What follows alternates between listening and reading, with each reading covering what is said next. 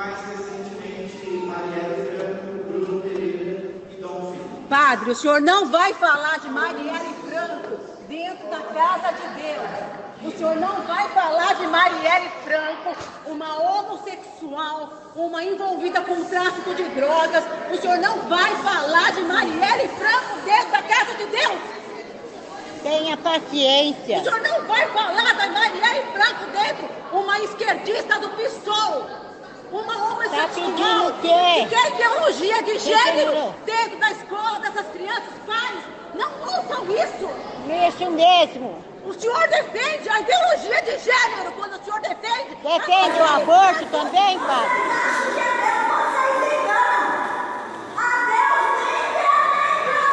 Ô Vera, calma, Vera, calma, você calma. Ve- Vera, Essa hipocrisia que aconteceu aí hoje. Mas Vera. Eu tô cansada de falar. E continua sempre a mesma coisa, somente mentira dentro dessa igreja. Mas Vera, aqui é a casa de Deus, tem que respeitar, Vera. E eu tô desrespeitando por acaso. Quem, quem Tá, Vera, tá. Quem tá Tá desrespeitando? desrespeitando. Esse é, a, é respeito à ordem de sossego a, a uma instituição religiosa. É crime isso aí. É crime. Nossa, crime. É crime, Por quê? crime. Vão me prender? Ela não é assim, né? É assim. crime. ó. Pode É chamar. crime isso aí. Deixa, Vera. Jesus disse. Por causa de mim. Vera, calma. Por causa de... Grave. Não, não tô gravando. Deixa eu vou tirar uma foto. Deixa eu tirar uma O foto. senhor não vai defender Marielle Você provavelmente viu nos últimos dias igreja algum vídeo com esse tipo de situação em que um fiel católico discute com padres, interrompe missas e faz discurso de ódio dentro de igrejas. Muito bem. Essas manifestações são resultado de uma radicalização política promovida e estimulada por uma extrema-direita católica que se aliou ao governo Bolsonaro. Gente que enxerga comunista embaixo da cama, que pretende impor uma agenda de costumes reacionária, que não considera as discussões sobre aborto uma questão de saúde pública, que odeia homossexuais e tudo o que não se enquadra no que eles consideram comportamentos adequados ao tal cidadão de bem, seja lá o que isso signifique. E essa extrema-direita católica raivosa tem atuado fortemente nas redes sociais e em canais no YouTube para estimular esse tipo de atitude. Para falar sobre esse fenômeno, eu entrevistei o teólogo Romero Venâncio, professor da Universidade Federal de Sergipe. Eu sou Carlos Alberto Júnior e esse é o Roteirices. Vamos nessa.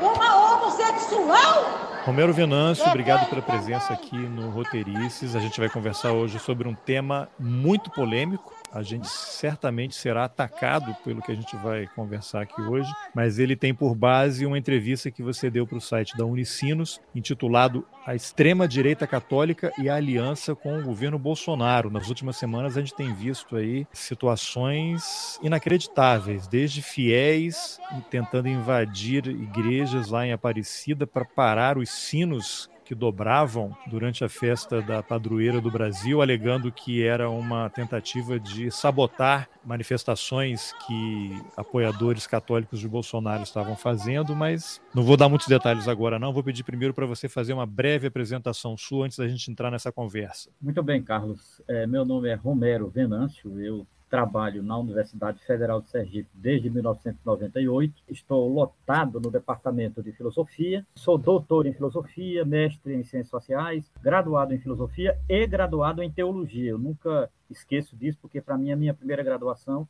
eu fui ligado a um seminário católico, eu fiz toda a formação no seminário católico na cidade do Recife, no Instituto de Teologia do Recife, na segunda metade dos anos 80. Então, a minha formação é entre teologia e filosofia, e tenho me dedicado, desde o mestrado e o doutorado, a pesquisar o tema da religião, e, em particular, o pensamento católico, pensamento católico brasileiro, e, mais recentemente, principalmente depois de 2013, 2016, 2018 em particular, me dedicado à extrema-direita católica, um fenômeno relativamente recente. Né?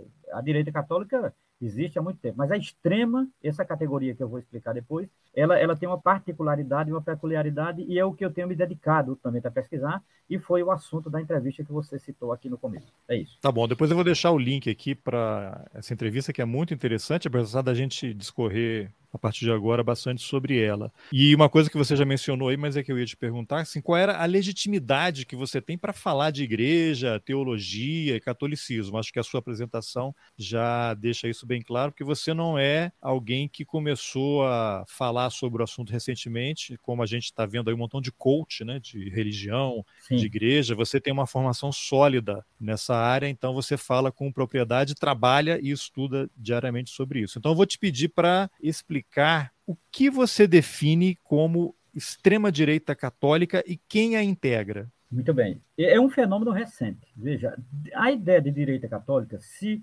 eu for recorrer ao Brasil, eu começaria com o Dom Vital, do Rio de Janeiro, em 1922, a figura de Jackson Figueiredo, o intelectual sergipano que morreu tragicamente no Rio em 1928, ele, ele morreu afogado, era um, o, grande, o primeiro grande nome da direita católica morreu afogado, tentando salvar uma criança. Ele era uma figura muito polêmica, jornalista, filósofo e tal, e, muito conhecido nos meios intelectuais brasileiros dos anos 20. Então, assim, o primeiro fenômeno da direita católica é ele. O que caracterizaria essa direita católica era a reação à modernidade. Desde o século XIX, a Igreja Católica tem um problema gravíssimo com a ideia de modernidade e modernismo. Depois, nos anos 30, vai aparecer a ação integralista. Eu, eu até me lembro que eu vi você indicando no roteirista um livro sobre integralismo brasileiro. A ação integralista Isso. vai ser muito importante a partir da é, o fascismo em camisas verdes, né? Que é um livro do, dos historiadores Leandro e Odilon. É. Gosto muito. Sobre. Aqui, ó. Exatamente. Aí explica a origem do integralismo e suas relações com o fascismo. Inclusive, é um movimento que era financiado por Mussolini, mandava exatamente, dinheiro para o Brasil. Exatamente. O Plínio Salgado ele teve audiência com Mussolini. Audiência, Sim. ele encontrou-se com Mussolini, ele foi à Itália e tal. E eles têm uma influência muito grande no catolicismo. É? é claro que eu não estou dizendo que 100% do integralismo era católico, mas a maioria das lideranças é, integralistas foram católicas e tiveram um papel muito grande dentro da Igreja Católica. Então, eu diria que é o segundo grande movimento conservador. O terceiro movimento conservador de direita é a TFP, a Tradição Família e Propriedade de 61, liderado por Plínio Correia de Oliveira, discípulo de Plínio Salgado. Só que eu diria que a partir da TFP começa a entrar um certo extremismo que não estava presente no, no, na TFP, que não estava presente no Centro Vital. A partir da TFP, sim, porque aí nasce um anticomunismo visceral, nasce uma reação interna à própria Igreja Católica. Então, assim, veja, eu já estou dando aqui duas características fundamentais do que eu defino por extrema-direita católica. Primeiro, o, o anticomunismo visceral e um anti-igreja católica em termos liberais. Significa dizer, essa geração que eu vou definir como extrema-direita católica, eles criticam, por exemplo, a missa no vernáculo local, então eles defendem missa em latim, que, que é a chamada a missa tridentina, ou a missa mais antiga. Eles vão defender um antimodernismo empedernido, então qualquer elemento moderno eles serão contra. Por exemplo, eles vão reagir ao Concílio Vaticano II. Essa é uma característica comum a toda a extrema-direita católica. O Concílio Vaticano II aconteceu ali por volta de é, entre 61 e 64, foi um fenômeno importante em termos de modernização do catolicismo romano, sob a direção do Papa João XXIII. Então, por exemplo, eles odeiam o Papa João XXIII. Para você ter uma ideia, a, a extrema-direita católica, para ela, o papado de verdade foi até o Papa Pio XII, e é sintomático ser Pio XII. Então, Antes da gente uma... dar, dar esse detalhe, para quem não está familiarizado com o tema, brevemente, o que, que você poderia explicar sobre o que foi o Concílio Vaticano II? Pronto, o Concílio Vaticano II ele foi um, eu diria que ele foi um fenômeno, eu vou usar até uma palavra extremada, ele foi um fenômeno né, na Igreja Católica raro. Em 1958, sobe, a, a, digamos assim, a cátedra de Pedro ao papado, o Papa Giovanni Roncalli, conhecido como João XXIII.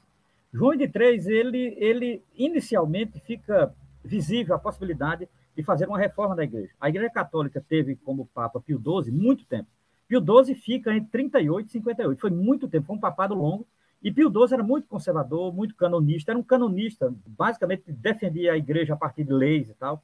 E, consequentemente, ele tornou a igreja muito conservadora. O Concílio Vaticano II é um encontro, do, digamos assim, dos prelados católicos que acontecerá na Itália, no Vaticano, convocado pelo Papa João XXIII. Se é Concílio Vaticano II é porque teve um primeiro. O primeiro foi no século XIX, o segundo é no século XX. E eu diria, a grande meta do Concílio Vaticano II foi exatamente a modernização da igreja, fazer com que a igreja acompanhasse os passos do mundo moderno e, ao mesmo tempo, se colocasse como não como inimiga do mundo moderno, mas principalmente como uma, como uma posição é, em relação ao mundo moderno e que o mundo moderno não era inimigo da igreja.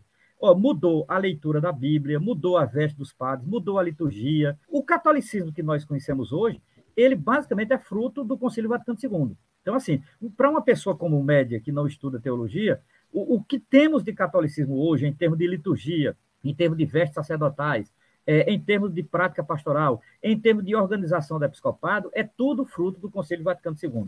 Então, o concílio foi uma grande renovação na Igreja Católica Mundial e, em particular, na América Latina porque quem mais sofreu as consequências do Concílio Vaticano II foi a Igreja Católica na América Latina e, em particular, no Brasil, que tem, digamos assim, a população cristã maior ainda, né, no, no caso brasileiro.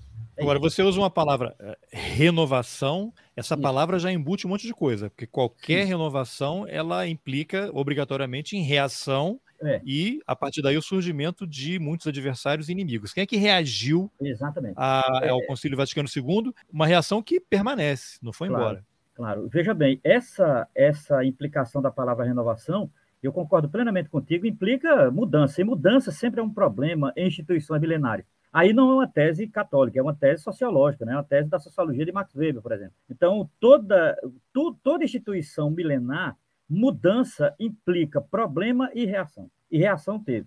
A primeira reação ao Concílio Vaticano II se deu por uma figura, inclusive, eu diria até muito conhecido fora dos meios católicos. Foi um bispo chamado Marcel Lefebvre, ainda nos anos 70, que ele criou um movimento chamado os tradicionalistas. Ele criou um seminário para formar os padres dele no interior da França, ele era francês, e ele foi considerado o primeiro ultraconservador dos anos 70. E ele liderou a primeira reação ao Concílio Vaticano II. Ele não aceitava a missa no vernáculo francês, só rezava em latim, e ele não aceitava a formação dos padres, de acordo com o modernismo do Concílio Vaticano II. Então, a partir de Marcelo Lefebvre, eu até diria que nasce a extrema-direita católica. A extrema-direita católica, oficialmente, ela nasce com Marcelo Lefebvre no, no início dos anos 70, como reação ao Concílio Vaticano II. Tudo que eu vou chamar depois de extrema-direita católica bebe nas fontes do bispo Marcelo Lefebvre e do modelo ele, inclusive, criou uma fraternidade, Carlos, de nome São Pio X. Não é à toa que a fraternidade de Marcelo Lefebvre tem o um nome de Pio X. Pio X foi um bispo do século XIX, muito conservador, muito antiliberal e avesso a qualquer reforma no mundo católico no século XIX. E é santo? É, é santo, pois é, é santo. A, a santidade da Igreja Católica na verdade, nem sempre corresponde à virtude, pode corresponder a outras coisas monetárias, tá certo? Então, santidade na Igreja Católica é uma coisa muito relativa historicamente, é bom a gente tomar cuidado. Tá, agora, o Marcel Lefebvre, ele tinha um seguidor também muito importante no Brasil, inclusive Sim. foi bispo da cidade que eu nasci, Campos claro. dos Goitacazes, claro. no Norte Fluminense, que você conhece, é, conhece até um padre que eu também é. cheguei a entrevistar algumas é, vezes quando eu era um jovem é. repórter, que era Fernando Rifan, Hoje né? bispo. Era, hoje bispo. ele hoje é bispo, então, eu nem é. sabia disso. É. Deixei de acompanhar ali. Então, Fernando e eu, eu trabalhava no jornal A Cidade, que já não existe, foi meu primeiro emprego como repórter, hum. e quando saiu o índex da Igreja Católica, houve a excomunhão e as obras de Marcelo Lefebvre é. e Dom Antônio Castro Maia, que era esse bispo de lá, foram excomungados. E depois houve a sagração do bispo que substituiu o Marcel Lefebvre. E essa sagração foi lá em São Fidélis, que é uma cidade vizinha a Campos. Veio gente do mundo inteiro. Eu cobri essa sagração como repórter do, do, jornal A Cidade. Então, aquele norte fluminense, eu lembro final dos anos 80, começo dos anos 90, ainda havia igrejas que celebravam missa em latim e o padre Sim. de costas para o público Sim. e de frente para o altar, mulheres usando véus. Perfeito. Então, não estamos falando de um passado remoto. Não, né? Estamos falando nenhuma. de algo que que eu, eu, não sei se você teria como avaliar. É algo que não diminuiu, apesar de toda a, é. a, ação, digamos assim, claro. ele é um movimento que se renova diariamente claro. e está cada claro. vez mais forte. Daria para dizer é. isso? Daria. E para o que era, quando você pesquisou, estudou e, e documentou como jornalista, aumentou, inclusive. Aumentou. Então, assim, aumentou o número de padres, seguidor de Marcelo Lefebvre, aumentou o número de seminaristas, aumentou o número de fiéis, aumentou o número de paróquia. Agora, eles ainda são minoria tá certo? Eles aumentaram, mas eles são minoria no que é o, digamos assim, o, o movimento católico brasileiro. Eles são minoria, eles não são maioria. Agora eles aumentaram. Né? E, ironicamente, Carlos, eles aumentaram depois de 2013. Eu fiz um levantamento, né?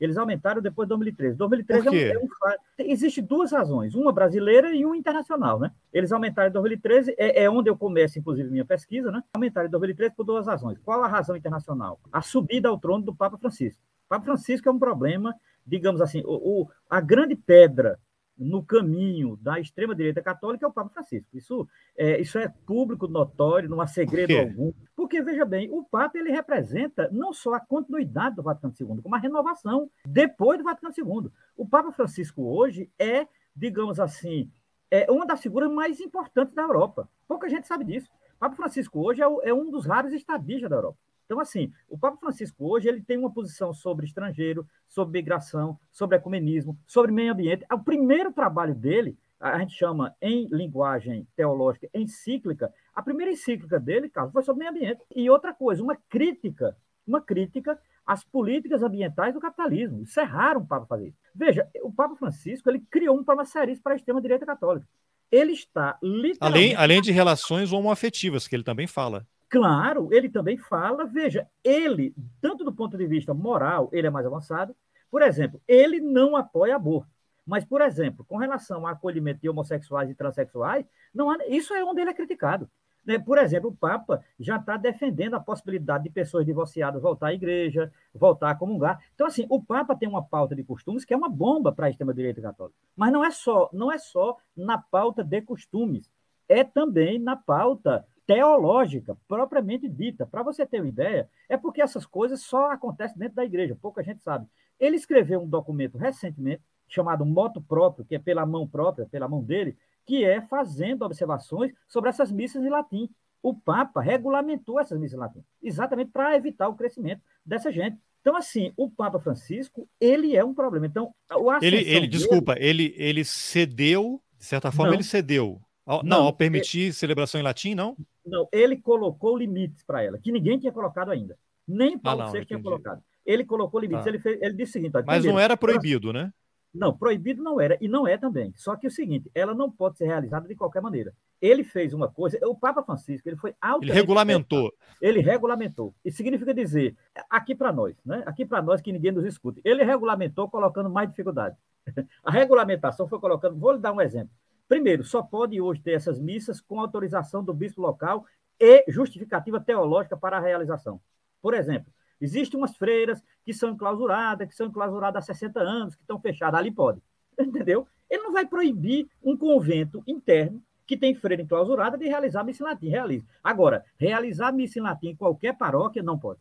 Não pode. Por exemplo, Por exemplo, padre, na, na Basílica de Aparecida, no dia 12 de outubro. só se o bispo Dom Orlando Brandes, Dom Orlando, é, autorizar e dizer a razão para tal. Você acha que conhecendo Dizer Orlando, ao Vaticano, autorizar? explicar ao Sim, dizer ao Vaticano. Vaticano, ao Vaticano, comunicar ao Vaticano qual é a razão teológica. Por exemplo, é, existe algum problema na, na missa no vernáculo próprio? Existe algum impedimento? Quando for fazer isso, não tem.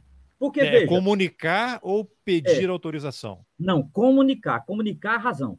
Se a razão Ju- não for tem que justificar, mas aí é- o. Vaticano pode dizer: não, não, isso aqui não. Pode dizer não, claro. O o- ah, existe uma comissão de liturgia no Vaticano para avaliar isso. Existe uma comissão de liturgia, de liturgos no Vaticano para avaliar isso. Então, não então é isso assim. deve ter enlouquecido esse pessoal, né? mais evidente, Carlos, eles, o que ele, eu depois eu lhe mando alguns vídeos sobre a, a reação deles a esse documento do Papa. E mais recentemente, mais recentemente, o Papa lançou um documento sobre a liturgia para o povo. Aí ratificou o documento. Eu estou com esse documento, que esse documento foi lançado mês passado. É, é um documento papal de, de cor laranja, que é publicado pela editora Paulinas, que é, a cor laranja é a publicação papal, né?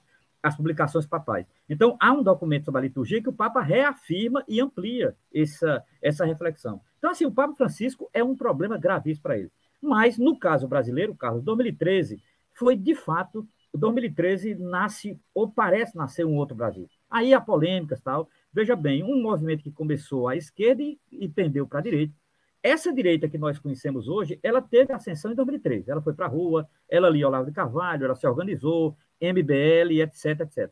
Boa parte dos youtubers católicos nasce em 2013. Vou dar um exemplo. Depois de 2013 começa o trabalho de um dos que eu estudo, que é o padre Paulo Ricardo, por exemplo, que é um, é um fenômeno, inclusive, na- nas redes sociais, né? Tá, você Ele- acompanha quatro youtubers católicos, né? Acompanho. acompanho. Quatro youtubers católicos. Que são, são É, quem? Esse daí, o padre É, Paulo daí, Ricardo? o padre Paulo Ricardo, o Conde Lopô, um rapaz que é de um movimento chamado Sede Vacantista, que é os mais empedernidos, né, em termos de movimento, né, e um outro youtuber pessoal que é o, o Bernardo é, Bernardo Kuster, que é um catarinense. Esse é virulento, extremamente virulento, e quanto mais virulento, mais idiota. Mas é, é preciso paciência, e eu tenho mapeado principalmente por temas, porque não dá para pandemia estar escutando esse cara todo dia, mas assim, me interessa alguns temas quando ele trabalha. Por exemplo, quando eles falam de teologia da libertação, quando eles falam de teologia feminista, quando eles falam de teologia política, quando eles falam de ideologia, e principalmente quando eles falam do Conselho Vaticano II. Eu mapeei, porque senão eles falam de Deus e o mundo, só para ter uma ideia, eles falam de Deus e sua obra. E Deus e sua obra não me interessa, me interessa mais Deus menos a obra.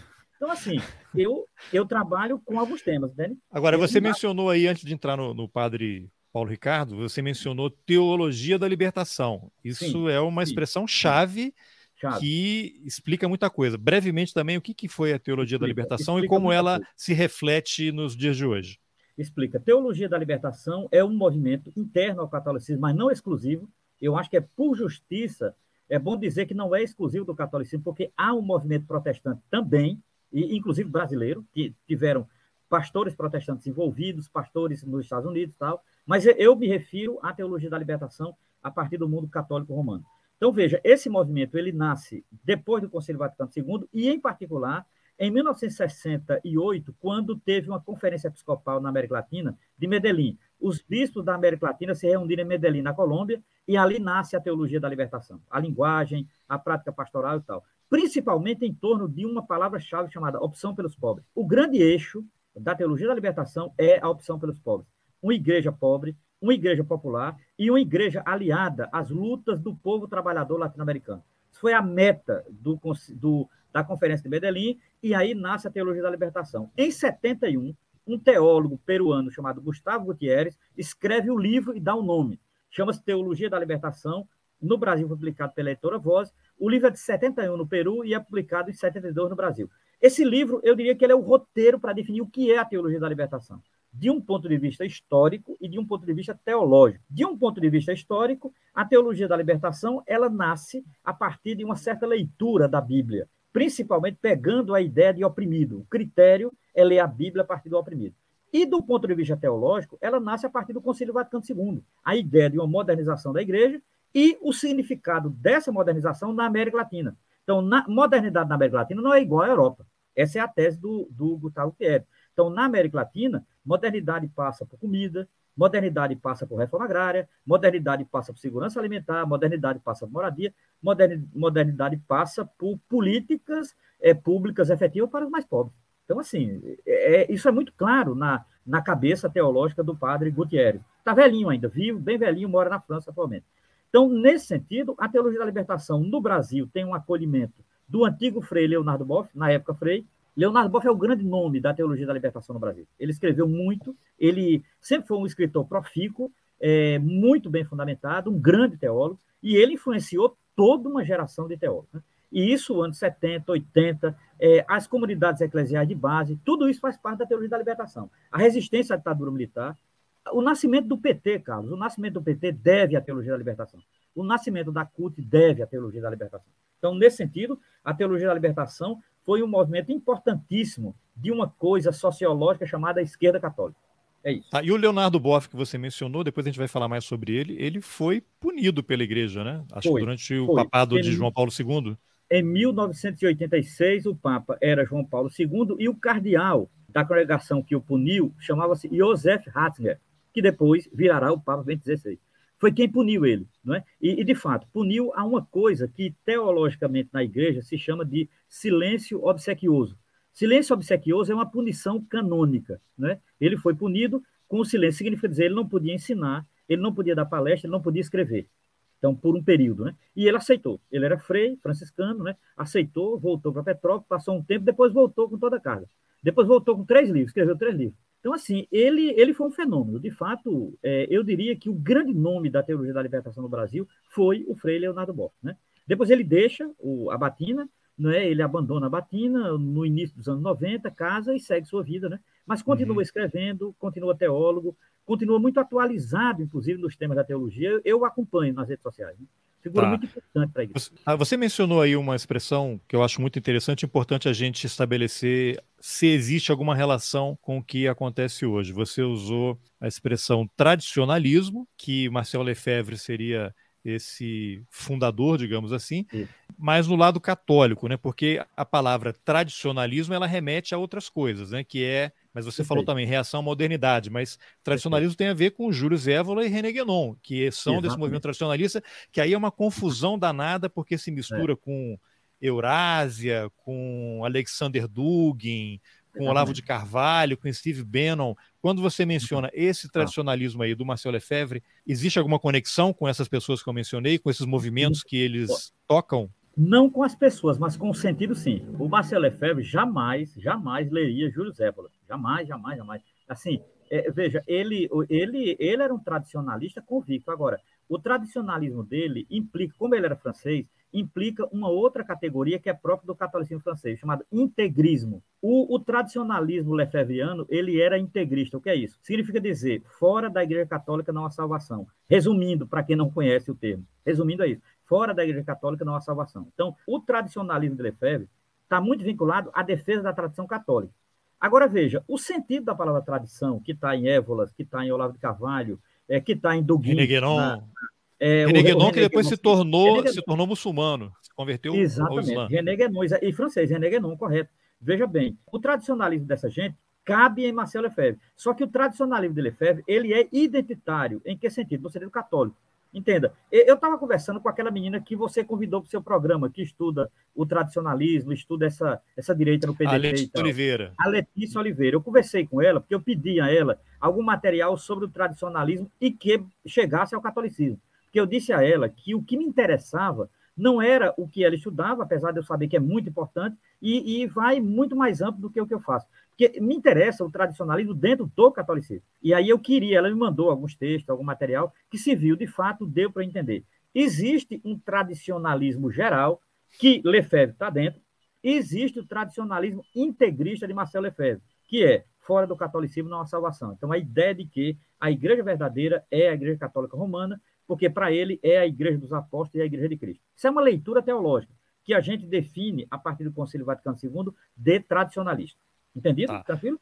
Não, perfeito. Você então deu essa definição ali, falando desde o começo do que seria essa extrema-direita católica. Agora, quem é que a integra hoje? Não sei se pode dar um panorama talvez internacional, Sim, mas no Brasil, você citou aí alguns movimentos que eu vou até pegar aqui, são os sede vacantistas, Exatamente. tem aquela entidade que agora está sob intervenção, que são os É. arautos do Evangelho. Quem É. mais se une nesse grupo aí? E, e tem o Instituto Dom Bosco. Dom Bosco, centro- o centro- Centro Dom Bosco do Rio. É, É, que depois a gente vai falar mais sobre eles, tem uns É. vídeos aqui que você me mandou para a gente poder Exatamente. conversar. Mas quem são, quem é que integra essa extrema-direita católica e como é que você definiria o modus operandi desse pessoal? Pronto, vamos lá. Eu trabalho a extrema-direita católica a partir de dois, dois caminhos. O primeiro caminho é a expressão católica dela, digamos, dentro da igreja, e a expressão midiática nas redes sociais. Não estou separando, porque uma coisa casa com a outra, neles. Inclusive é o seguinte, já adianto aqui, não é um elogio, mas é uma constatação. A extrema-direita católica ela sabe muito bem usar as redes sociais. Inclusive, o crescimento dela só se dá no tamanho que está se dando nas redes sociais. Se não fossem as redes sociais, eles cresceriam, mas não no tamanho que estão. Isso não é elogio, na verdade, isso é uma constatação, que não serve só para a extrema-direita católica, serve para a esquerda também. A esquerda brasileira demorou a entrar nas redes sociais e pagou um preço alto a uma figura como Olavo de Carvalho. Vamos lá, voltando. Então, nesse caso, a extrema-direita católica ela tem esses dois caminhos, pelas redes sociais por dentro da igreja. Por dentro da igreja, eles são organizações. Geralmente, organização de direito civil, mas com identidade católica. Né? Tipo, Arautos do Evangelho. Arautos do Evangelho é uma chamada organização pontifícia, que foi autorizada pelo Papa Bento XVI, inclusive. Autorizada pelo Papa Bento XVI. Né? É, ela é uma organização civil, mas católica na sua identidade. Né? Significa dizer, ela tem uma dependência da igreja, eles são os mais medievalistas da extrema-direita católica. Eles têm uma vestimenta medieval, eles têm um comportamento militar, porque o criador deles, que é uma figura chamada João Cladias, ele vem da TFP e ele tinha uma obsessão por é, Santo Inácio de Loyola. Aí, Carlos, eu não vou poder falar a biografia desse homem aqui, mas esse Claro. santo, que é o criador do jesuíta, ele era um militar. Inácio de Loyola era um militar espanhol. Então, assim, só para você ter uma ideia. E ele traz elementos militares para dentro da igreja. Pronto. Isso, o Inácio de Loyola. E o, o João Cladias, ele segue isso e ele traz uma experiência militar. Então, eles são militares. Mas ele, ele é religioso? Não, ele é leigo. Não, ele é padre. Ele é Ele padre. é padre. O João Cladias é padre, Monsenhor, inclusive. Eu estou até. Eles não gostariam, eu tenho que dizer o estatuto do homem, né? Eu teria que estar dizendo aqui, João, Monsenhor, Monsenhor, que ele é Monsenhor, ele tem um título. Ele é padre, tem um título que é de Monsenhor, Monsenhor João Cladias. E essa figura, ele foi criado, cevado na casa, na cozinha de Plínio Correia de Oliveira. Precisa lhe dizer mais alguma coisa? TFP. Significa dizer, ele, ele é filho da TFP, só que o, o, quando o, o Plínio Correia morre, há uma divisão na TFP. Quando o Plínio Correia, Plínio Correia vivo, unificou a TFP. João Clá é formado na TFP. Quando Plínio morre, eles dividem por conta de bens. É bom deixar claro. Católico não só briga por espírito, briga muito por dinheiro e por bens também, viu? Então, Pelos dedos sentido- e pelos anéis. Pois é, exatamente, pelos dedos, pelos anéis e por outras cositas mais. Tal. Então, assim, eles eh, dividiram e aí nasce a, os arautos. Os arautos nascem por um lado e por outro nasce o Instituto Plínio Correia de Oliveira, o IPCO. Então, o IPCO é um racha da TFP e os arautos um racha da TFP. Só que os eles arautos... são, são são rivais. ricos. e tem um deles que é ligado aos monarquistas, aqui a família, a suposta família real, como eles se auto-intitulam.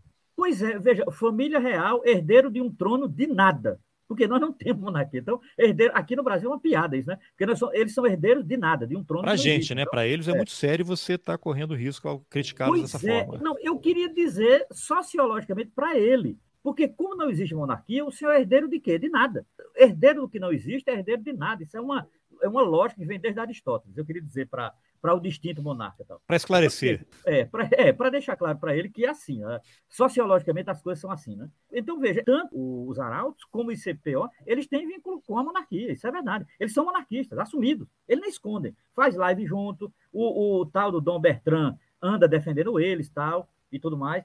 Então, existe uma ligação, porque existia uma ligação desde Plínio Correia, desde a TFP. A TFP era monarquista, Carlos, desde a TFP.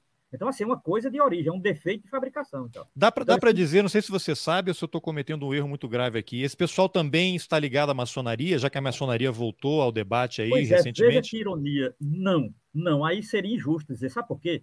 Porque existe, Carlos, uma briga homérica entre católico e maçonaria desde o século XIX. Inclusive, eu não sei se você sabe, Mas há católicos maçons, né?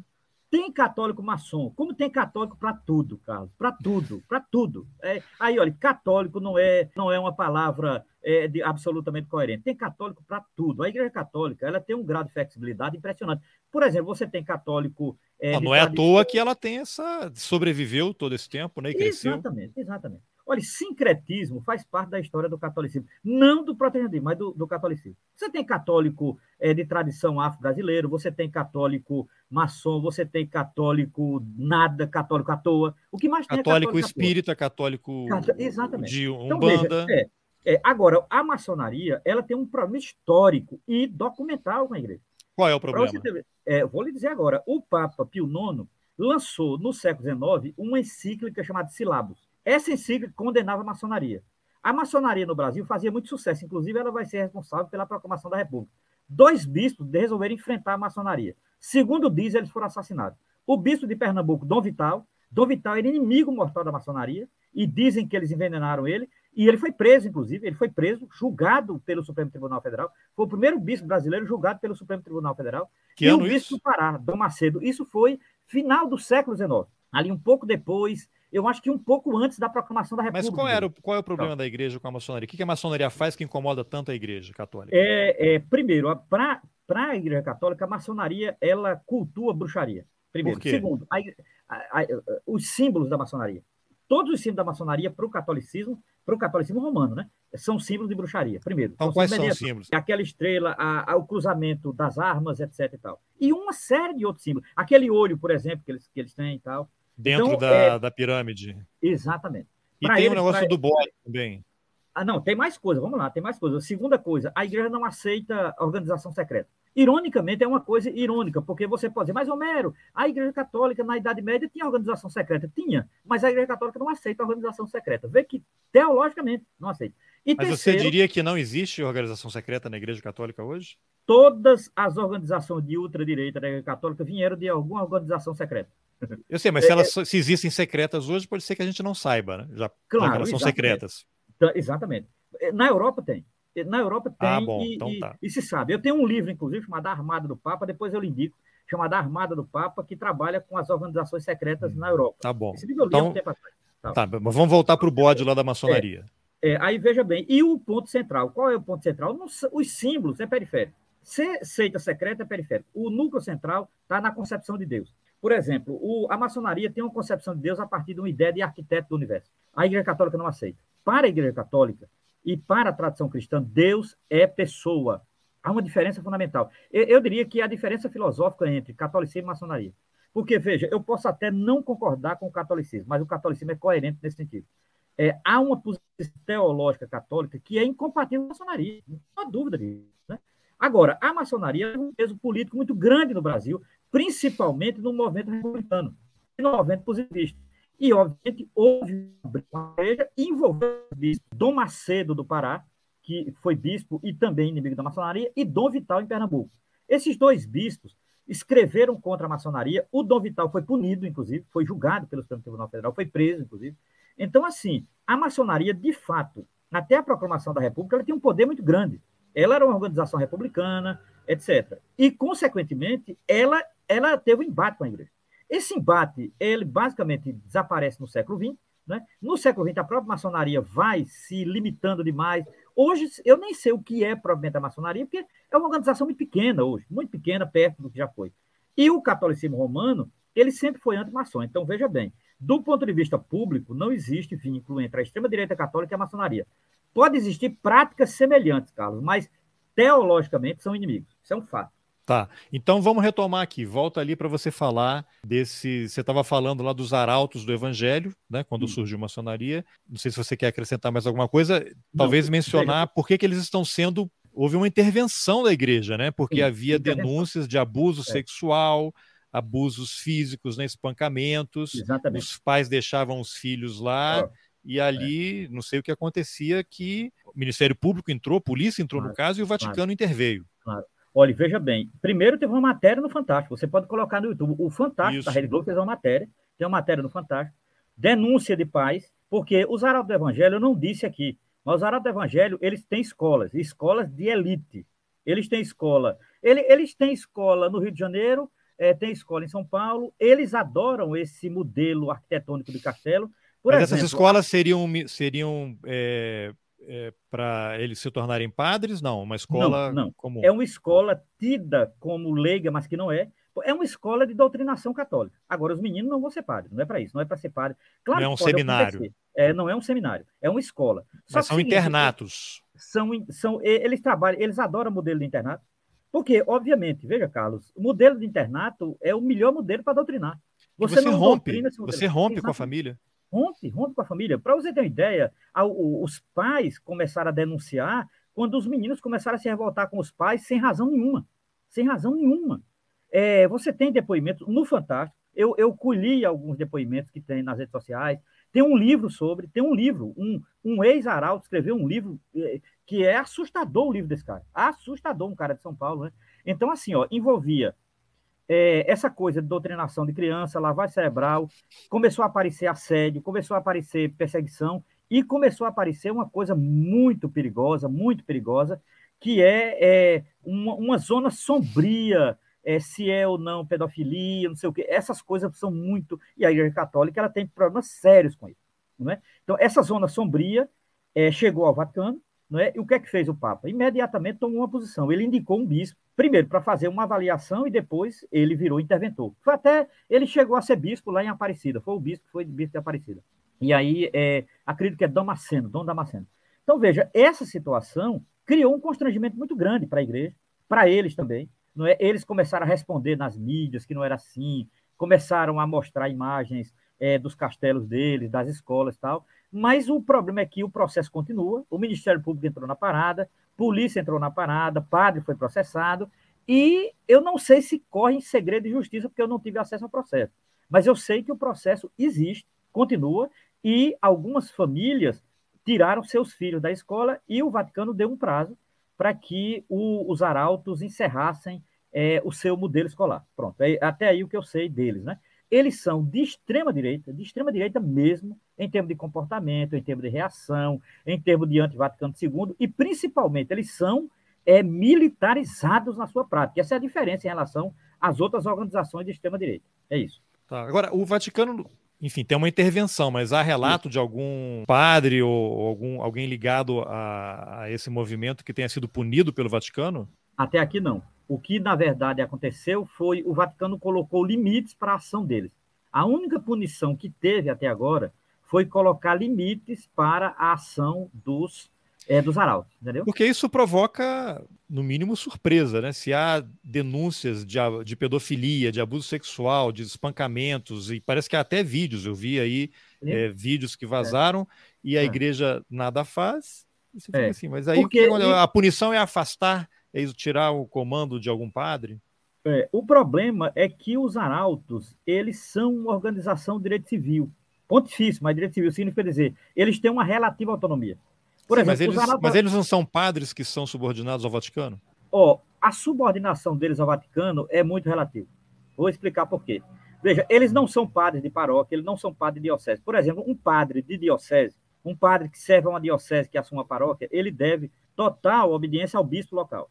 Eles não têm bispo. Para vocês terem uma ideia, a, sede deles, Carlos, é na Serra da Cantareira. Só para vocês terem uma ideia, num castelo e tal. Eles, te, eles têm uma organização interna muito própria, tá certo? Então, a intervenção do Vaticano sobre eles é muito limitada. É uma intervenção é, muito limitada. É tão é, isso é tão verdadeiro que pouco aconteceu de lá para cá.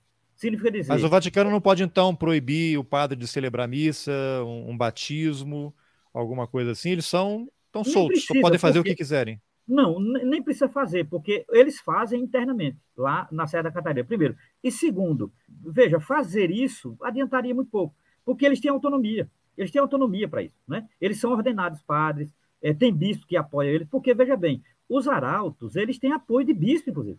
É, é, é isso que está. Na Igreja Católica, a, a, coisa, Carlos, ela é contraditória. Todo mundo acha que o Papa tem poder absoluto. Isso é uma ilusão. O Papa tem poder absoluto teologicamente falando, mas sociologicamente falando, nem sempre.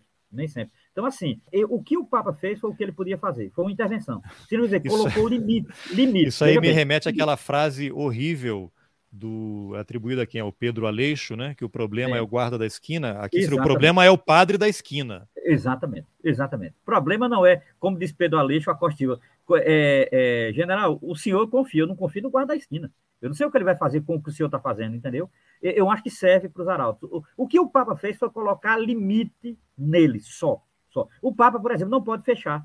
Não pode fechar os mosteiros dele. O Papa não pode fechar.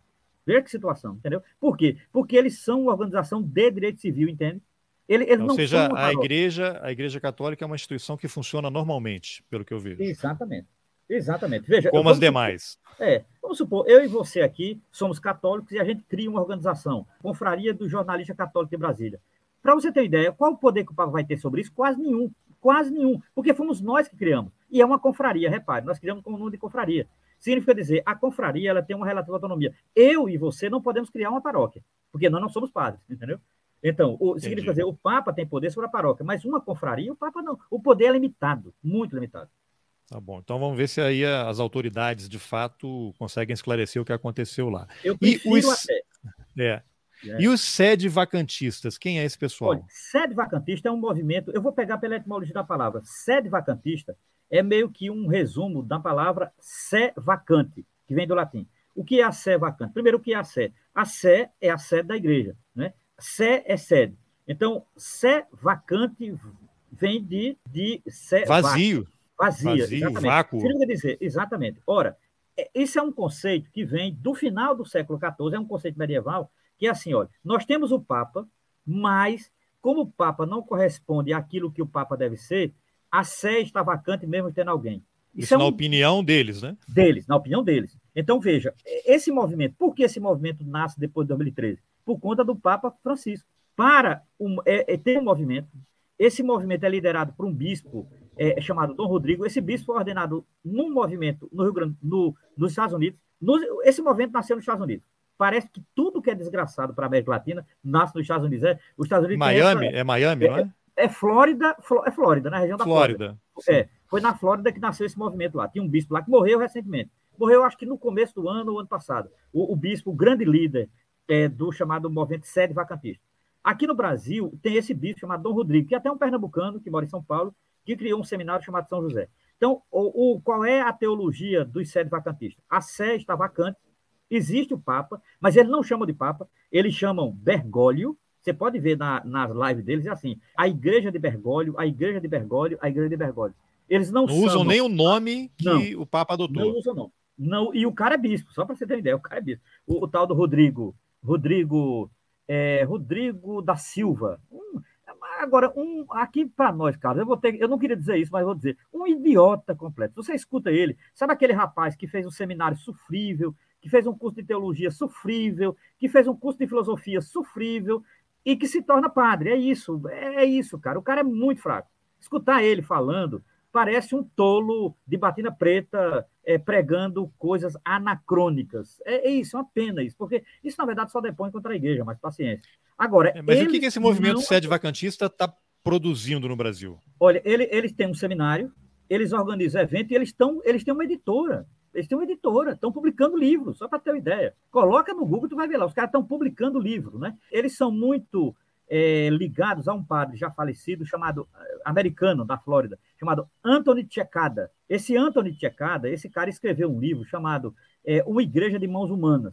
Esse livro é o fundamento ideológico da teologia dos sede vacantistas. Uma Igreja de Mãos Humanas, que é desse cara chamado Anthony Checada. Esse cara já faleceu, um padre já faleceu, né? Ele fez muito sucesso nos anos 70 nos Estados Unidos. Antônio Tchekada vem de onde? Do Lefebvre, entendeu? Então, assim, Lefebvre, Antônio Tchekada, sede vacantista, Brasil. Percebeu a, a, linhagem? Olha só. Ele é o grande ideólogo, né? porque ele era um cara inteligente, era um cara conservador, ele, ele estudou com Marcelo Lefebvre, o, o Tchekada, e ele vai ter um impacto muito grande no movimento brasileiro, em particular nesse bispo chamado Rodrigo, e um rapaz que tem uma live, que eu, eu cito ele também. Tem um jovem Agora, eu acho ele tão meio perdido assim, eu acho que ele tem uma mental, mas eu não queria dizer isso, porque isso pode virar preconceito, né? E eu não queria. Mas assim, eu acho que há uma, alguma coisa, né? Que, que me perturba assim mentalmente desse rapaz, que é ele tem um canal chamado Controvérsia Católica, é Diogo Rafael Moreira. Esse rapaz é o discípulo do Dom Rodrigo. Agora, a visibilidade social dos sete vacantistas não foi dado pelo Rodrigo, foi dado por esse rapaz chamado Diogo Rafael Moreira, porque ele criou um canal Controvérsia Católica, que é o canal altamente sede vacantista. Se há um canal sede vacantista no Brasil, é esse canal chamado. É, pronto, Diogo Rafael Moreira, esse rapaz aí. Eu, eu tenho dificuldade, Carlos, de escutá-lo, porque eu acho que esse rapaz não tem alguma coisa que envolve problema mental. Mas eu, eu não sou psiquiatra, eu é, é uma observação muito superficial, né? Mas eu queria que outras pessoas escutassem para ver se eu estou completamente equivocado. Agora, ele tem uma militância né, nas redes sociais, ele basicamente existe nas redes sociais. Acho que atualmente ele mora em Florianópolis, ele, mora, ele é de Santa Catarina.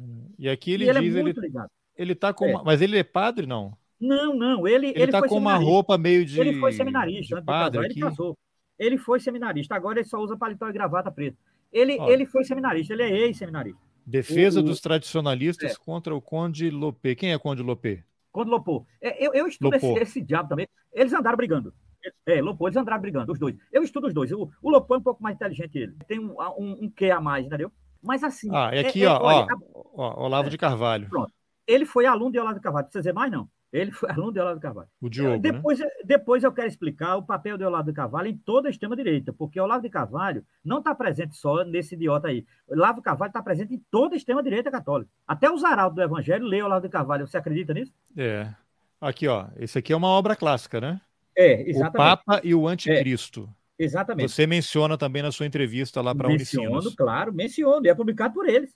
É, exatamente, o Papa e o Anticristo, exatamente. Essa obra é fundamental. Essa obra aí é, é a obra mais infeliz da produção sete vacantista. Porque ela é uma obra, Carlos, que eu descobri uma coisa. Eu tenho ela aqui. Eu não gosto de indicar ela em rede social, não, porque isso é uma desgraça. até ela porque uma... ela está aqui ó, na Amazon, ela tem quatro é. estrelas de avaliação, custa R$16,90. Não, quando eu comprei, ela estava sendo vendida a rodo. Quando eu comprei. Veja bem, essa obra ela abriga uma teoria da conspiração, meu velho. Mas ela é, ela é de outro século. Sim, sim, é sim. E ela abriga uma teoria da conspiração. Então fala um pouquinho é, dessa obra. Vou, vou falar. Veja bem, essa obra ela abriga. Qual é a teoria da conspiração? Que o anticristo virá de um papa, tá certo? Só que ele, ele dá, o, o autor, ele dá elementos muito gerais. O que aconteceu recentemente? Os caras acharam que esse papa é o Papa Francisco, entendeu?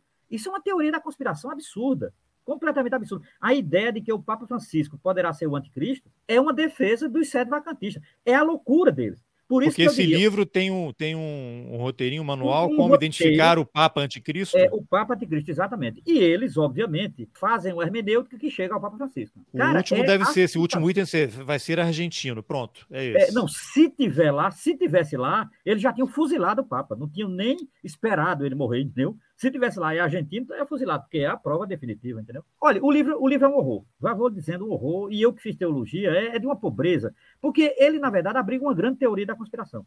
E que, veja bem, teoria da conspiração nesse, nessa última quadra histórica nossa faz sucesso, você percebeu? O sucesso é, agora... desse livro, em ah. si, é porque ele abriga uma teoria da conspiração, não é por outra coisa. Não, não há nada de teologia nesse livro. Nada. É Mas sério. é que seria que o, o, Papa Francisco seria uma espécie de quinta coluna, um infiltrado comunista é, para implodir a igreja. É, exatamente. Por isso que eles não usam, inclusive, eles não usam a palavra Papa Francisco. Eles usam Bergoglio, a igreja de Bergoglio. Escute, você vai entender que isso não é gratuito, tá certo? Tá lá nos vídeos. Eu anoto isso. Inclusive. Tá, que loucura, hein? Bom, então tem esse sede vacantista aí, aí é. podemos então migrar, avançar aqui para o centro Dom Bosco, que aí é. talvez a gente possa colocar. É mais perigoso. Trechos é de um vídeo aí. Então, o que é o Centro Dom Bosco? É. Como é que ele surgiu? Quem está na liderança e qual Olha, é o objetivo? O Centro Dom Bosco, ele nasceu em 2016, veio a data sintomática, né?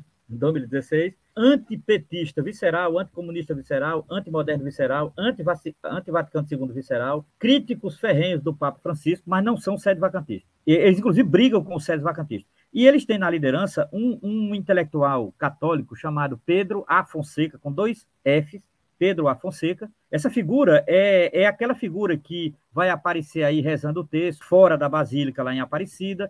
Essa figura é de extrema direita, é, hoje é aliadíssimo de, de Bolsonaro. Tem uma foto dele no dia, no dia 12, é, ele foi recebido por Bolsonaro no aeroporto. Então, essa organização, ela é uma organização que tem como finalidade rezar e estudar, tá lá na, você entra no Google, você coloca no Google Centro Dom Bosco Rio de Janeiro, vai aparecer, né? Eles, eles têm uma editora, eles fazem curso de formação semanalmente, eles estão construindo uma estrutura, uma estrutura faraônica no interior do Rio para formar 800 pessoas. Eles têm uma atividade direta nas redes sociais, inclusive com câmeras muito potentes. Eles têm atividade de rua, eles processaram o Porta dos Fundos, não sei se você lembra, eles vieram a público em 2019, quando eles processaram o Porta dos Fundos. Eles criaram uma briga lá numa missa afro do Rio, está no YouTube, e eles são ideologicamente de extrema direita assumidos, ele não esconde isso. E hoje eles definiram que derrotar Lula é derrotar o comunismo e eles, estão, eles criaram uma cruzada, rezar para que o comunismo não volte ao Brasil.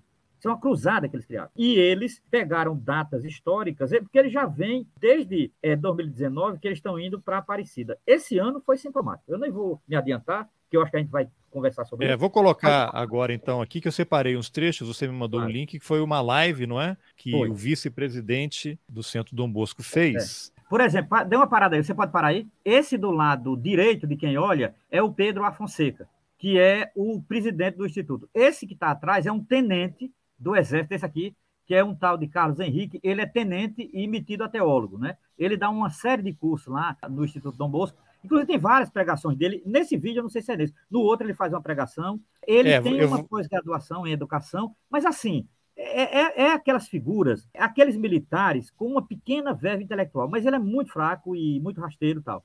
O, o Pedro Afonseca, não, esse sabe o que diz. Esse conhece teologia, esse, o do lado direito que é o presidente do Centro Dom Bosco. Tá, então eu vou colocar aqui. O Álvaro Mendes é vice-presidente. O que vai aparecer aí, esse aí, Álvaro Mendes, vice-presidente. Vídeo para explicar as perseguições que sofremos por parte do clero socialista de Aparecida. Repare o vitimismo. Repare o vitimismo. Por querer apenas rezar o Santo Rosário publicamente. Me parece que todos já perceberam é. o grau de combate espiritual no qual estamos aqui os sinos da igreja estranhamente não param de tocar.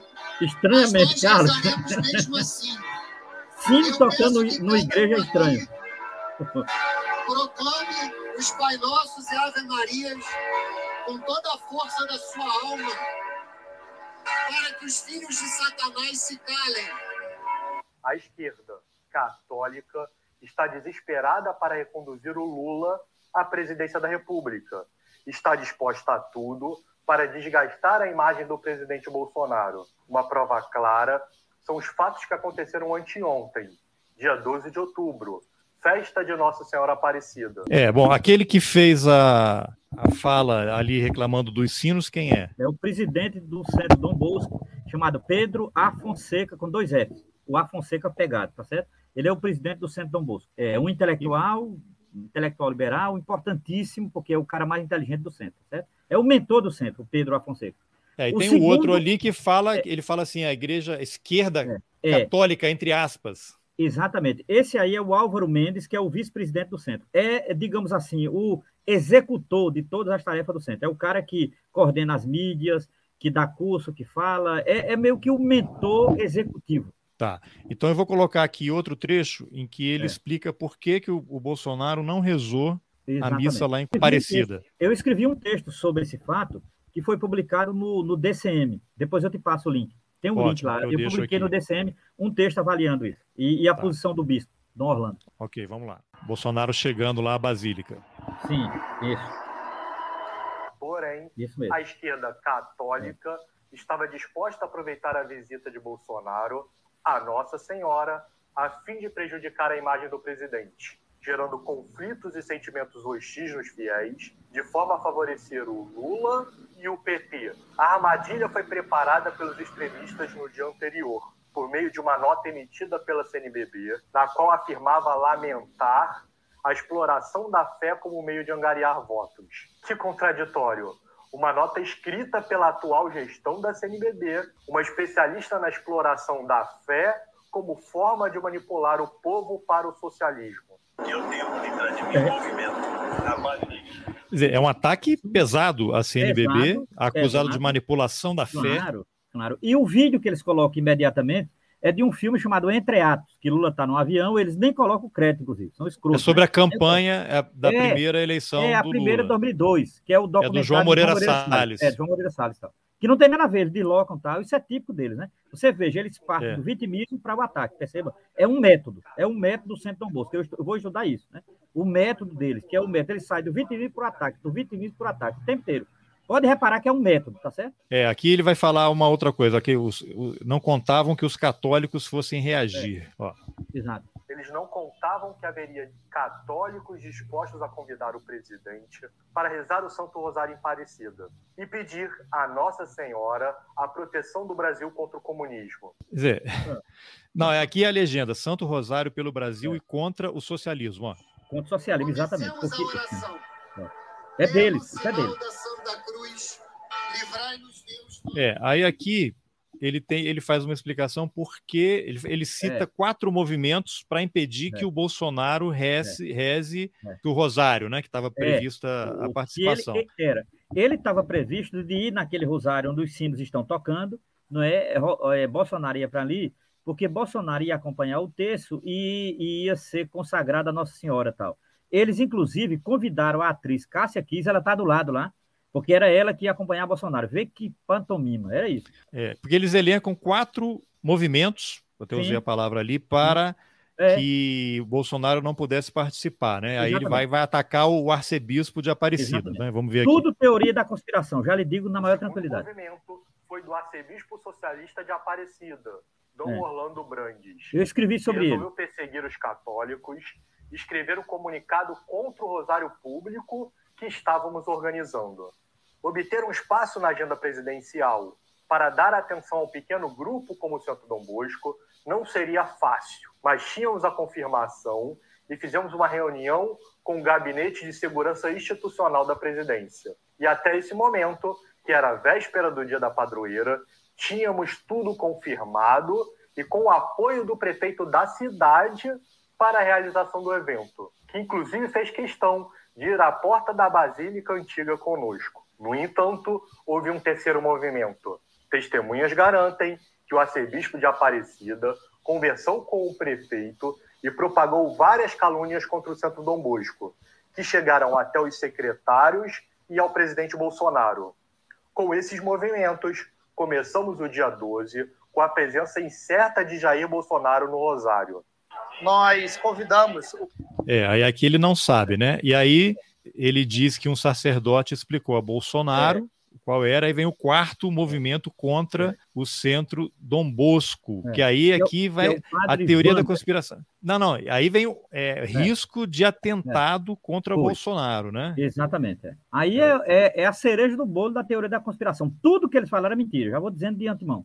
Tudo. Não tem envolvimento do bispo, é, essa questão do prefeito, foram eles que falaram com o prefeito, não tem nada a ver com o bispo. O Dom Orlando não se reuniu com esse prefeito. Tal. Agora, a ideia de que teria um atentado com o Bolsonaro, aí é a invenção deles. Aí não tem mais. Não, mas é, é, gravíssimo, né? A trama grave, contra o presidente, claro, né? Olha só. Claro, gravíssimo, gravíssimo. O que estava conosco teve alguns minutos a sós com o Bolsonaro, a fim de explicar a importância espiritual de sua participação no Santo Rosário. O, o tenente está com o Bolsonaro, é o tenente lá do centro, perceba, tá certo? Saímos o cara da esquerda, é da direita é o tenente. Após a conversa, ele participaria do primeiro terço do Rosário às 16 horas. E então houve o quarto e definitivo movimento para cancelar a ida do presidente. Após a missa na Basílica Nova, várias pessoas que estavam lá e que gostam do Centro Dom Bosco nos relataram que ocorreram pressões vindas do próprio reitor do santuário. O presidente é a última esperança política do Brasil contra o socialismo e precisa a todo momento fazer escolhas rápidas e decisivas. Acreditamos que Jair Bolsonaro ponderou tudo o que ouviu e achou prudente seguir para o próximo compromisso em outra cidade. Nós não sabemos exatamente o que pode ter ocorrido, mas não descartamos as ameaças do clero socialista ao presidente, bem como o risco à sua integridade física, dado o cenário de perseguição montado pela Arquidiocese de Aparecida.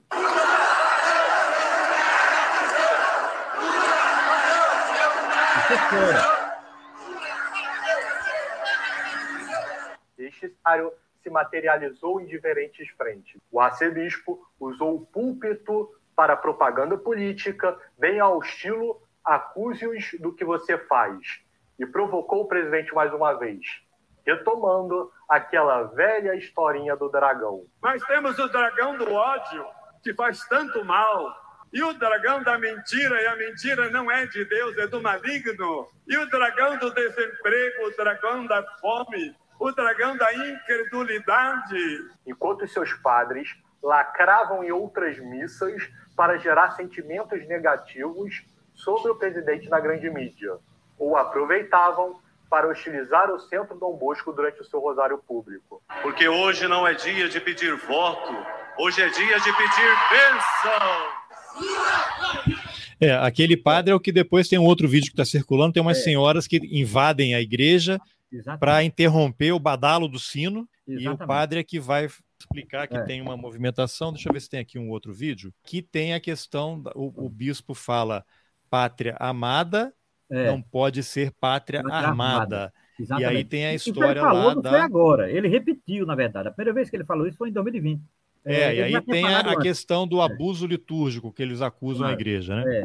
É, o nome do bispo é Dom Orlando Brandes. Mesmo diante da oposição da ala vermelha que se filtrou em Aparecida e da pressão ensurdecedora da grande mídia fake news, bem como da desistência do presidente motivada por muitas causas, nós optamos por rezar o Santo Rosário. Sabemos que estamos em um momento crítico da nação e que precisamos mais do que nunca do socorro de Nossa Senhora para vencermos esta guerra espiritual. As duas horas de oração. É, aqui ele fala em, em guerra espiritual, mas aqui acho que é. tem o trecho da que ele critica o sincretismo. Não sei se é nesse trecho aqui. Acho que no eu final, perdi né? aqui. É, é, é porque mostram im imagens de do sincretismo aqui. Peraí, deixa eu ver se eu acho aqui. Aqui eles atacam Lula de novo. É, não, o tempo inteiro. Lula é atacado o tempo inteiro. É, acho que eu perdi aqui, mas não tem problema. Mas enfim, esse centro Dom Bosco, que está totalmente fechado né, com o Bolsonaro. Claro, claro. E eu estava vendo aqui no, no, link, na página deles no, no, YouTube. Eles têm uma página no YouTube e tem no, no Google também. É, mas essa página deles aqui, desse vídeo aí, onde a gente usou esses trechos, é. ele já tinha. Esse vídeo tinha 42 mil curtidas Sim. e 382 mil visualizações Exatamente. aqui no momento é. que a gente está tá conversando, né? É, na verdade, ó, 405, atualizei, 405 mil visualizações é. esse vídeo. Então, não sei o que, que é possível. Você tinha mencionado aí a, a, força né, das redes sociais. Sim, claro. Então, então você tem isso. É. Isso aqui, imagina, 405 é. mil visualizações, a quantidade de gente que está é. sendo atingida por claro. isso e com ataques pesados, né? As lideranças da igreja no Brasil, desqualificação é. da CNBB. Como é que a CNBB e o Vaticano estão lidando com essas situações? Olha, eu, Carlos, a minha opinião é o seguinte, porque eu converso com alguns padres que não concordam com eles, bispo só tenho contato com um, só tenho contato com um bispo que não concorda com eles, que eu conheço, que eu tenho contato, porque é, boa parte dos bispos eu não tenho contato. Né? Ah, eles, ele, há uma preocupação muito grande. O Vaticano, ele é uma organização, Carlos, que age sempre de maneira sorrateira. O Vaticano não age de peito aberto. Isso é, isso é um fato. Isso é, isso é próprio de uma instituição como do tamanho da igreja. Ela age ela tem, digamos assim, os seus, entre aspas, investigadores. Não tenho dúvida que a igreja sabe mais do que eu e você do que está acontecendo. Ela sabe. Ela sabe, até porque está nas redes sociais, eles fazem questão de não esconder, eles vão para o espaço público, etc. E, tal. e eles têm direito de fazer isso. Veja, por que eles têm direito de fazer isso? Porque eles são uma organização civil de direito público. É, é isso que eles são, uma organização. Então, assim, eles são católicos por adesão, por fé é aquela, aquela organização que você me recrutou para a gente criar, né? Nós, exatamente. Exatamente. Veja, eu posso dizer o que eu quiser. Inclusive o seguinte, só para ter uma ideia, sabe quem está processando eles? O padre Júlio Lancelotti. O padre Júlio Lancelotti ganhou dois processos contra ele, sabia disso? Não, ganhou, não sabia. Isso está nas redes sociais. O padre Júlio ganhou dois processos contra ele. Eles, eles mentiram, caluniaram o Padre Júlio durante um bom tempo, o Padre Júlio processou. Só para você ter ideia. Na verdade, não foi nem o Padre Júlio, foi um pessoal do Prerro ligado ao Padre Júlio que disse: Padre Júlio, está na hora do senhor tomar uma posição, não pode. Né? E o Padre Júlio aceitou e foi aberto o processo. Então, eles ganharam, ganharam, inclusive. Então, veja, é, ele, você pode ver que eles tinham vídeos contra o Padre Júlio, ele não tem mais, ele não pode mais colocar nada sobre o Padre Júlio Lancelotti. Então, assim, eles são, para mim hoje, se, se eu juntar toda a extrema-direita católica, o grande cérebro são eles, o Centro Dom Bosco. Por quê? Porque eles são inteligentes, eles têm capilaridade numa certa direita brasileira. Obviamente, eles devem receber algum financiamento dessa direita. É, eles estão vinculados, digamos assim, a uma direita fora do catolicismo. Eles são, em termos de organização de extrema-direita, a que mais tem vínculo com Bolsonaro, vínculo direto. Para você ter uma ideia, se você olhar alguns vídeos dele, aquele deputado que foi preso pelo Supremo, foi processado pelo Supremo e tal, aquele deputado lá do Rio, eles têm uma homenagem ao deputado. Daniel Silveira, Daniel Silveira. Silveira exatamente. Eles têm uma homenagem a esse cara. Então, assim, eles têm um. Eles são, da, da extrema-direita católica, o grupo que tem mais organicidade com o bolsonarismo. E eles, como toda a extrema-direita católica, vêm numa linhagem de Olavo de Carvalho. Repare que o método de ataque deles é o método olaviano. Você percebeu? O método olavista. O método deles é o método olavista. Então, assim, eles foram para as redes sociais com esse propósito. Então, assim, essa gente é, é, eu diria, em termos de extremismo de direita, eles são muito perigosos, porque eles estão imantados com os elementos religiosos. É isso. Agora, tem textos também aqui na, no site lá do Unicinos. Padre Paulo Ricardo, é. Cavaleiro de Batina do Apocalipse Pandêmico. É. Porque no, no naquele tem um, um, trecho do vídeo lá do, do Dom Bosco que ele fala genocídio espiritual, porque a igreja é. parou de celebrar missas e estimulava que é. as pessoas ficassem em Durante casa para impedir a contaminação. Eles tá. fizeram uma campanha contra é, o lockdown, fizeram uma campanha contra as igrejas fecharem. Eles fizeram uma campanha cerrada, né, ao lado de Bolsonaro. Esse, tá. Pronto, esse aí é outro. Esse aí é um que você monitora. É, exatamente. É insuportável, só para você ter uma ideia do timbre da voz até o conteúdo desse rapaz. É uma coisa horrorosa. Tal. É, é, ele não é, era, é ele não fazia parte daquele Terça Livre lá com o Alan dos Santos? Fazia, claro, fazia parte do Eu lembro que a Folha de São Paulo chegou a fazer claro. uma entrevista com ele, assim, ping-pong. Exatamente. É, fazia a página inteira. Exatamente. É, ele, ele, juntamente com o Instituto, com o Centro Dom Bosco e o Bernardo Kister, são os que têm organicidade com o bolsonarismo. Tá, e você mencionou que o, uma coisa perigosa dele é que ele conhece teologia, ele estuda. Conhece. Ele, ele diferentemente dos outros, ele conhece teologia, ele sabe o que diz, e ele tem um vínculo orgânico com uma extrema-direita católica, tipo é, os papas do século XIX, Pio XI, Pio IX, Pio X, Pio XII, e ele conhece o documento da igreja. Esse Bernardo Kister conhece. Diferentemente dos outros, que é muito superficial. Na maioria das vezes, pura teoria da conspiração. É, o que, na verdade, o torna mais danoso. Ah, sem dentro dessa, dessa cruzada que eles estão tocando aí, né? É, é. A palavra cruzada, Carlos, é, é perfeito. Para mim é uma cruzada, é, isso é nítido. Se você vai na etimologia da palavra, o que eles estão hoje encampando é uma cruzada. E essa cruzada tem um objetivo, eleger Bolsonaro. Eles perceberam que a eleição de Lula será um problema para a extrema-direita. Eles têm dois inimigos hoje: parte do Supremo Tribunal Federal, na figura de Alexandre de Moraes, e Luiz Inácio Lula da Silva, tá claro. São os dois inimigos, são os dois dragões para ele em que eles têm que, que abater. Né? E eles estão numa campanha cerrada. Né?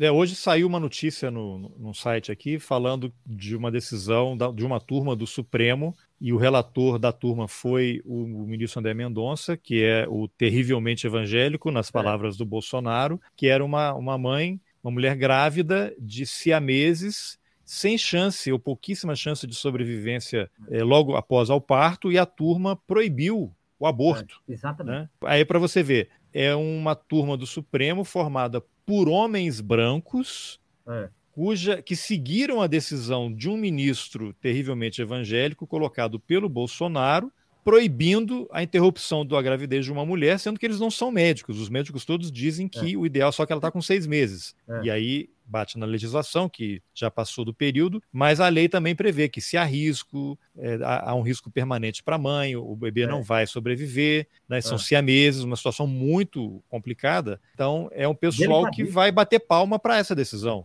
Exatamente. O tema do aborto, Carlos, é, é uma bandeira deles. Né? É central assim, para eles. Ideia, é, é, central. E eu diria que é onde Lula mais perde voto, porque eles têm uma maneira de propagar a ideia de aborto que é de um panfletarismo e, ao mesmo tempo, muito popular. E eles tiram a... pedaços de falas, né? Exatamente, é, de Lula. Mas o argumento deles vai além disso, que é assim, isso é assassinato, é assassinato de uma pessoa indefesa, que é, um, é uma pessoa que está no ventre. Eles têm uma maneira melosa de uma. É um apelo uma, emocional muito forte. É um apelo emocional muito forte e moralista, né? E moralista. É terrível isso. Tá? Então, assim, isso chega aos mais pobres. Eu acho que é onde Lula é mais fragilizado. Por incrível que pareça, não é nesse debate de comunismo, socialismo, não. É exatamente nessa pauta moral e, em particular, o tema do aborto. Agora, existe algum ponto de contato entre grupos de direita e de esquerda é, católicos? Essa pauta de aborto, por exemplo, é algo que os uniria? Não, porque, veja bem, é, a, a, esquerda católica ela tem uma posição que, obviamente, não é de defesa do aborto, mas ela, por exemplo, o debate sobre a questão de, de, de política pública de saúde. Sim, considera a, a aborto uma questão de claro, saúde pública, claro, não religiosa. Claro, exatamente. Essa é a tese da esquerda católica. Para você ter uma ideia, eu fui aluno de uma freira, vou falar porque fui aluno dela, né? Eu fui aluno de uma freira que foi a primeira a trabalhar esse tema dentro da igreja, chama-se Ivone Jabara. Se você quiser depois consultar essa freira, vale a pena, porque é uma das mulheres mais inteligentes da igreja no Brasil hoje. Chama-se Ivone Jabara. Ivone Jabara, em 91, ela deu uma entrevista à revista Veja, defendendo essa tese, e ela foi punida pela igreja. Né? Depois ela voltou, escreveu um livro explicando isso, chamado Rompendo o Silêncio, né? e atualmente ela tem feito um debate muito bom, junto com aquela, é, como é o nome dela? Ah, ela escreveu um livro junto com aquela professora da UNB, aí de Brasília, foi muito Débora perseguida. Diniz, Débora, Débora Diniz. Diniz. Débora Diniz e Ivone Diabara escreveram um livro muito interessante recentemente, né? É, é sobre, sobre temáticas feministas, que acaba resvalando nesse tema. Então, Ivone Diabara, para mim, é uma referência nesse debate e ela é uma freira. Você pode ver aí, é fácil encontrar ela nas redes. E mais recentemente ela escreveu esse livro com Débora Diniz. Agora, você tem, a partir de agora, independentemente de quem ganhe a eleição, você vai ter uma agenda de costumes. Essa pauta de claro. costumes, ela está colocada e mais forte do que sempre esteve. Sim, e você tem parlamentares eleitos que vão criar muita dificuldade. Claro. Você tem a Damares, que foi a claro. senadora mais eleita aqui no Distrito Exatamente. Federal. É. Antes de tomar tá... posse, ela já está aprontando. Antes Essa confusão posse. aí, ela está espalhando fake news. O Ministério Exatamente. Público pediu esclarecimentos de que claro. recém-nascidos estavam sendo usados como vítima de abuso sexual, que ela disse que viu é. que tinha vídeos do é. Ministério, é. e aí, na hora que chamaram as vias de fato, ela disse que foram conversas que ela escutou.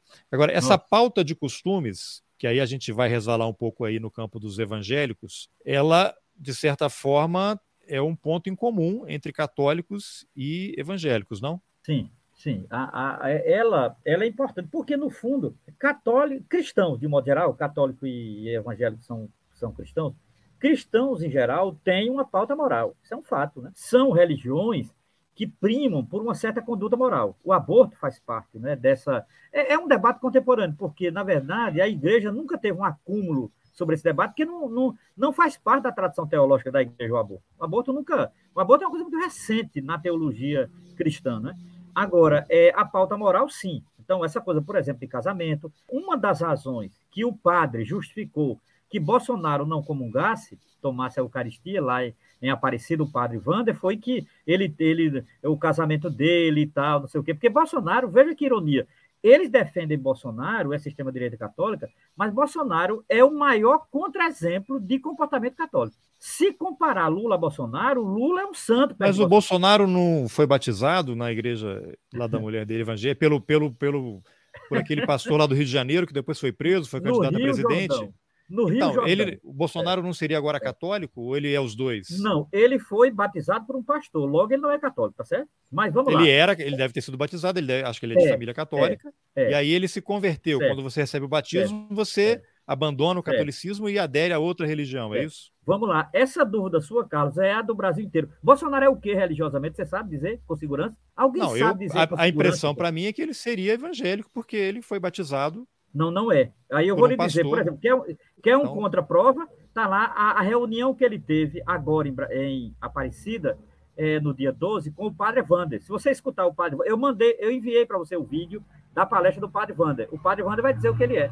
Então ele não é. Então veja, essa essa zona, na verdade, Bolsonaro ele não é o quê? usa a religião. Ele, ele não é nada. Não, ele Bolsonaro, é, pronto, minha posição agora como Romero. O padre Wander é o da é grande nada. batalha? Ele não é, é o, o, o padre Wander é esse mesmo, que eu vou escrever sobre isso, essa a ideologia da grande batalha espiritual. Então, ele vai dizer o que é Bolsonaro, entendeu? Para ele, para o catolicismo, etc. Tal. Então, assim, o Bolsonaro, na verdade, é, ele para mim não é nada religiosamente. Ele, ele, ele vive numa zona cinzenta que lhe interessa ideologicamente para voto, porque o que Bolsonaro interessa é dinheiro, eu não tenho dúvida. O que Bolsonaro quer é dinheiro, Bolsonaro quer esquema de poder. É, Bolsonaro não tem nada a ver com religião, minha gente. É, é uma coisa assustadora alguém associar Bolsonaro a alguma religião. Bolsonaro não é sério em nada que faz, e muito menos na prática religiosa. É, é, é uma, está evidente nas falas dele, no depoimento dele, na maneira com que ele se. Então, assim, para ele, religião é algo manipulável para os seus interesses particulares. Está muito evidente, entendeu? Tem nada de, de religião. Agora, fica assim: os evangélicos dizem que ele é evangélico, os católicos dizem que ele é católico. A extrema-direita católica diz que ele é católico e que ele defende valores católicos. Esse padre Ivan é um deles. Né? Mas não é nada disso. Isso é, isso é pura cortina de fumaça. Pura. Não e, passa disso. E qual é a, a tua expectativa daqui para frente, né? Sabemos que não temos bola de cristal, mas é. o que aconteceu em Aparecida foi algo inédito, né? inédito. Né? nunca tinha visto aquilo você tem fiéis confrontando o padre na sacristia, porque queriam ir lá interromper o badalo dos sinos, e você tem grupos católicos atacando a CNBB, atacando o bispo, chamando bispos de comunistas, esquerdistas, socialistas. Isso aí expõe que há um problema grave na igreja, há uma rebelião e andamento. Isso aí pode resultar o quê? Em eventuais cisões, um cisma, mais um intervenções? Cisma. O que, que pode acontecer? Cisma. A Igreja Católica, ela, ela, eu não vou dizer, eu, eu não acredito que ela está à beira de um cisma, mas ela está a caminho da beira, entendeu? Ela não está na beira ainda. Por quê? Porque o Papa Francisco ainda tem a maioria, porque o Papa Francisco é um muito preparado, ele é um jesuíta, muito preparado espiritualmente e intelectualmente. Ele tem um apoio significativo da igreja, não só no Brasil, no mundo. Então, para você ter uma ideia, eles, na igreja do Brasil, eles são minoria, por isso que eles têm essa virulência toda. Eles são minoria. Por eles exemplo, têm que fazer não... barulho para chamar tem atenção. fazer barulho fazer barulho, principalmente em rede social. Eles não mandam na CNBB, eles não têm organicidade com as dioceses. Para você ter uma ideia, mesmo a diocese do Rio, que eles têm aproximação com o cardeal, o cardeal não os defende integralmente. Né? O cardeal do Rio não é, não é lá essas coisas, mas não tem vínculo. Então, assim, há uma reação muito grande de uma parte do episcopado brasileiro ao Centro Dom Bosco e essas práticas de direita. Há uma reação do clero, para você ter uma ideia, uma série de padres estão anunciando seu voto em Lula abertamente contra eles, né? E principalmente uma coisa que eu acho fundamental: o que aconteceu em Aparecida foi pedagógico. É isso que eu digo no meu artigo. O que aconteceu em Aparecida foi pedagógico. Pedagógico em que sentido? Para aqueles que ainda têm dúvida sobre a capacidade dessa extrema-direita, não resta mais nenhuma depois de Aparecida. Né? Eles foram para lá beber, eles são beberrões, são fanfarrões, são cafajestes, A atitude deles é atitude de cafajestes, assim, entendeu? Aquela, aquela gente vestida de verde e amarelo, aquela, aquela gritaria, parece que ele não consegue diferenciar o espaço profano do sagrado. E isso é muito grave para quem é religioso. Para você ter uma ideia, Bolsonaro não ganhou voto, perdeu. Por isso que eles estão querendo, eles estão evitando o tempo inteiro o uso de Aparecida. E eu vou ser sincero, eu acho que a assessoria de Lula usou muito pouco Aparecida. Lula não foi para Aparecida, por exemplo, que eu achei corretíssimo. Foi uma decisão extremamente acertada não ir para Aparecida, né? Então, eu acho que deveria usar mais, porque Aparecida foi, digamos assim, o calcanhar de Aquiles da extrema-direita religiosa que apoia Bolsonaro. Eles meteram... Não, se Lula tivesse ido para lá no mesmo dia, teria havido um confronto, não tem a menor um dúvida disso. Um campo de guerra. E Lula fez muito bem não ter ido. É, para você ter uma ideia, Lula recebeu apoio de, um, de uma série de organizações católicas por não ter ido a Aparecida. Por não ter ido. Porque é exatamente o que você está dizendo. Para não politizar o evento religioso. Claro, claro, porque eles sabiam que os bolsonaristas iriam. Então, era. Lula optou muito bem. Lula foi para. Bolsonaro já tinha ido ao Sírio, lá no Pará, antes. Já, é, ao Sírio, que ele não sabe escrever, né? Ao Sírio, que ele escreveu com S. Cara, é, é assustador o negócio. É assustador. É, é, isso, você chamar isso de católico, né? É, é uma coisa é, é absurda. Para você ter uma ideia, o, o bispo lá de, de Belém nem é muito avançado. Até teve problema de acusação é, aí. Então, o bispo lá de Belém, né? Mas o bispo de Belém escreveu uma carta dizendo: ó, não vamos instrumentalizar o Sírio de Nazaré. Não será instrumentalizado. E o bispo não é avançado, fique bem claro aqui, não é. É uma coisa terrível. Então, assim, eu acho que foi pedagógico. Eu estava dizendo a algumas pessoas mais próximas que não foi bom o que aconteceu em Aparecida, mas foi pedagógico. Nem sempre as coisas pedagógicas são boas.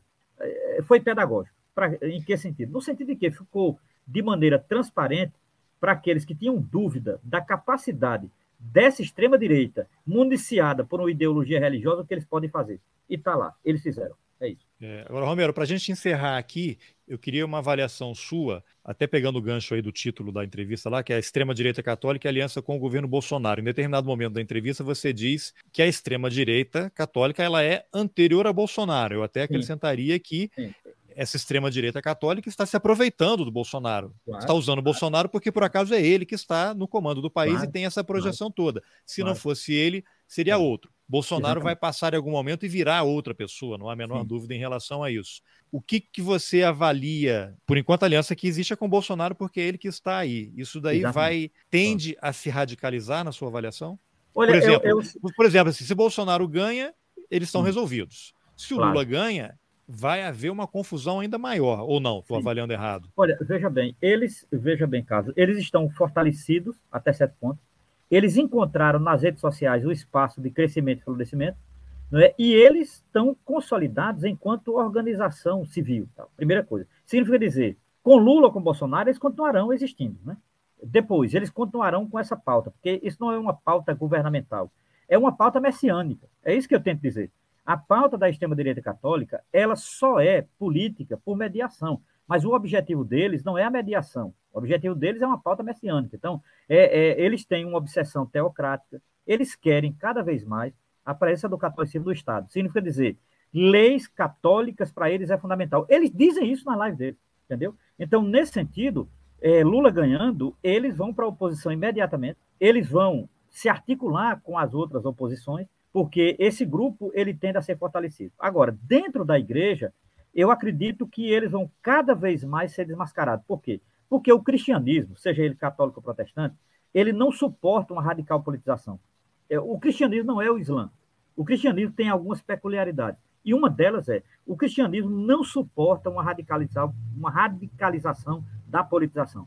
A radicalização política no cristianismo implica sempre em divisão e afastamento. E isso, de um modo geral, os católicos não querem. Bom, vamos acompanhar aí os próximos capítulos para ver como é que a gente vai sair dessa encrenca.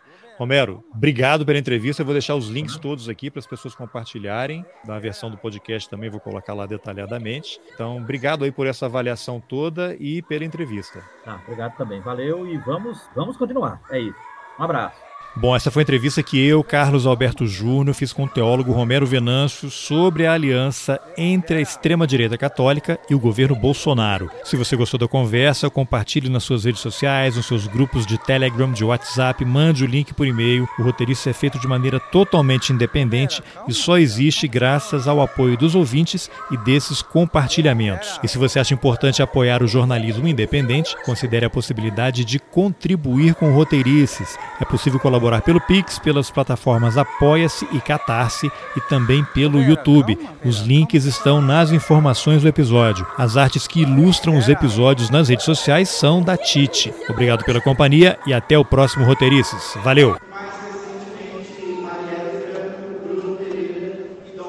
Padre, o senhor não vai falar de Marielle Franco dentro da casa de Deus. O senhor não vai falar de Marielle Franco, uma homossexual, uma envolvida com tráfico de drogas. O senhor não vai falar de Marielle Franco dentro da casa de Deus. Tenha paciência. O senhor não vai falar da Marielle Franco dentro, uma esquerdista do PSOL. Uma homossexual tá pedindo o quê? que quer ideologia de gênero dentro da escola dessas crianças, pais. Não ouçam isso.